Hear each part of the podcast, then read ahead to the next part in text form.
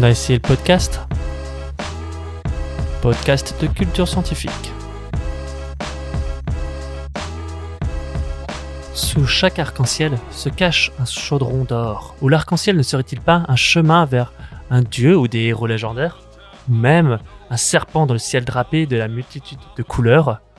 Que l'arc-en-ciel fut présent dans des légendes et des mythes, ou qu'il soit de nos jours un symbole de paix et d'égalité sous la forme d'un drapeau, ce phénomène n'a révélé sa véritable nature que sous les expériences et les réflexions d'un homme, Isaac Newton. Et c'est de ce scientifique de renom que nous allons comprendre l'origine des arcs-en-ciel. Isaac Newton est né le 25 décembre 1642 en Angleterre, de parents fermiers.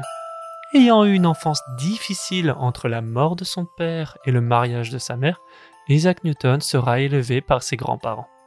Découvrant la physique à l'âge de 12 ans, il révéla des dons pour les études scientifiques. Fini la campagne, fini la ferme. Il continuera ses études à l'université de Cambridge en 1661 au Trinity College. Autodidacte, il tentera de reproduire de nombreuses expériences absorbé par les sciences, il décide de continuer ses études indéfiniment. La seule façon pour lui de combler sa soif insatiable de connaissances.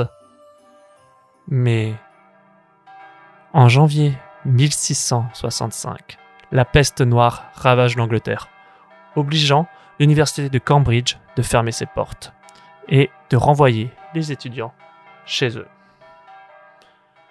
Notre Isaac Newton n'a pas le choix. Il retourne alors chez sa mère, où il va continuer de travailler et d'étudier. Lorsqu'il reviendra de sa maison familiale, il aura révolutionné la science, dans les mathématiques, la physique et surtout l'optique. C'est en 1675 que Newton expose ses travaux sur la lumière suite à des recherches sur la réfraction de la lumière.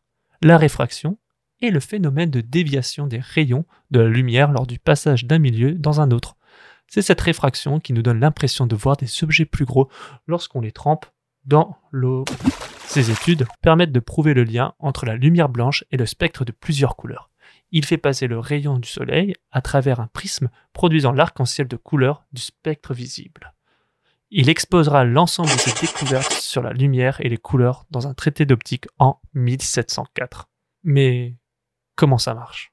La lumière peut se présenter sous la forme d'une onde électromagnétique.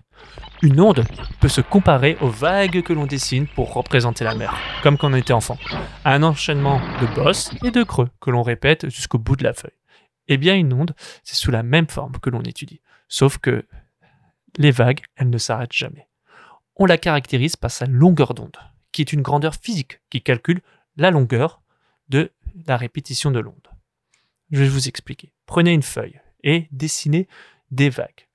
Si vous partez, commencez par dessiner un dôme, puis un creux, puis un dôme, la longueur d'onde sera du début du premier dôme que vous avez dessiné à la fin du second dôme que vous avez dessiné. Ainsi, vous avez votre longueur d'onde.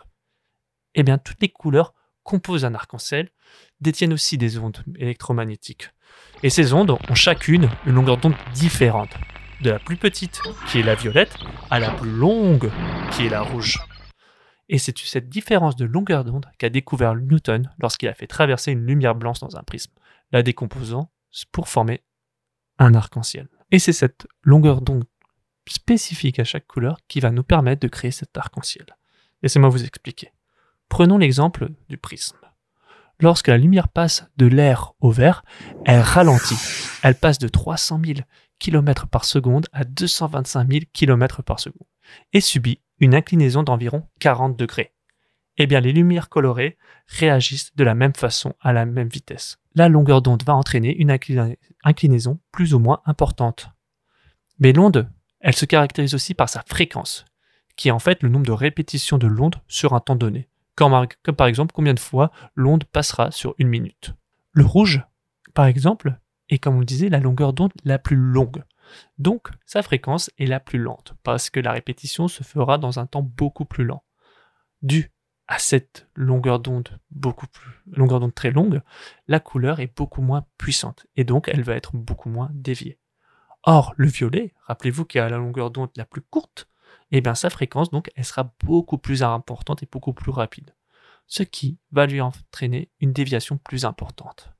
Et les entre ces deux couleurs, toutes les autres couleurs ayant une longueur d'onde distincte vont dévier d'une inclinaison plus ou moins importante. C'est ce qui va nous permettre de toujours avoir la même organisation de couleurs, allant du rouge au violet. Mais une petite question se pose. Combien de couleurs possède un arc-en-ciel? Allez-y, j'attends votre réponse.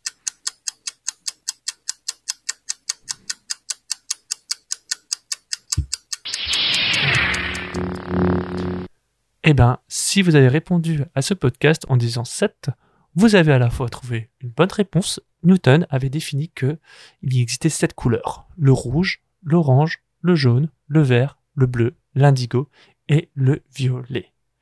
Mais vous savez quoi? Il existe aussi autant de couleurs que l'on puisse distinguer. Et normalement, on pourrait très bien dire que l'arc-en-ciel possède, par exemple, 150 couleurs.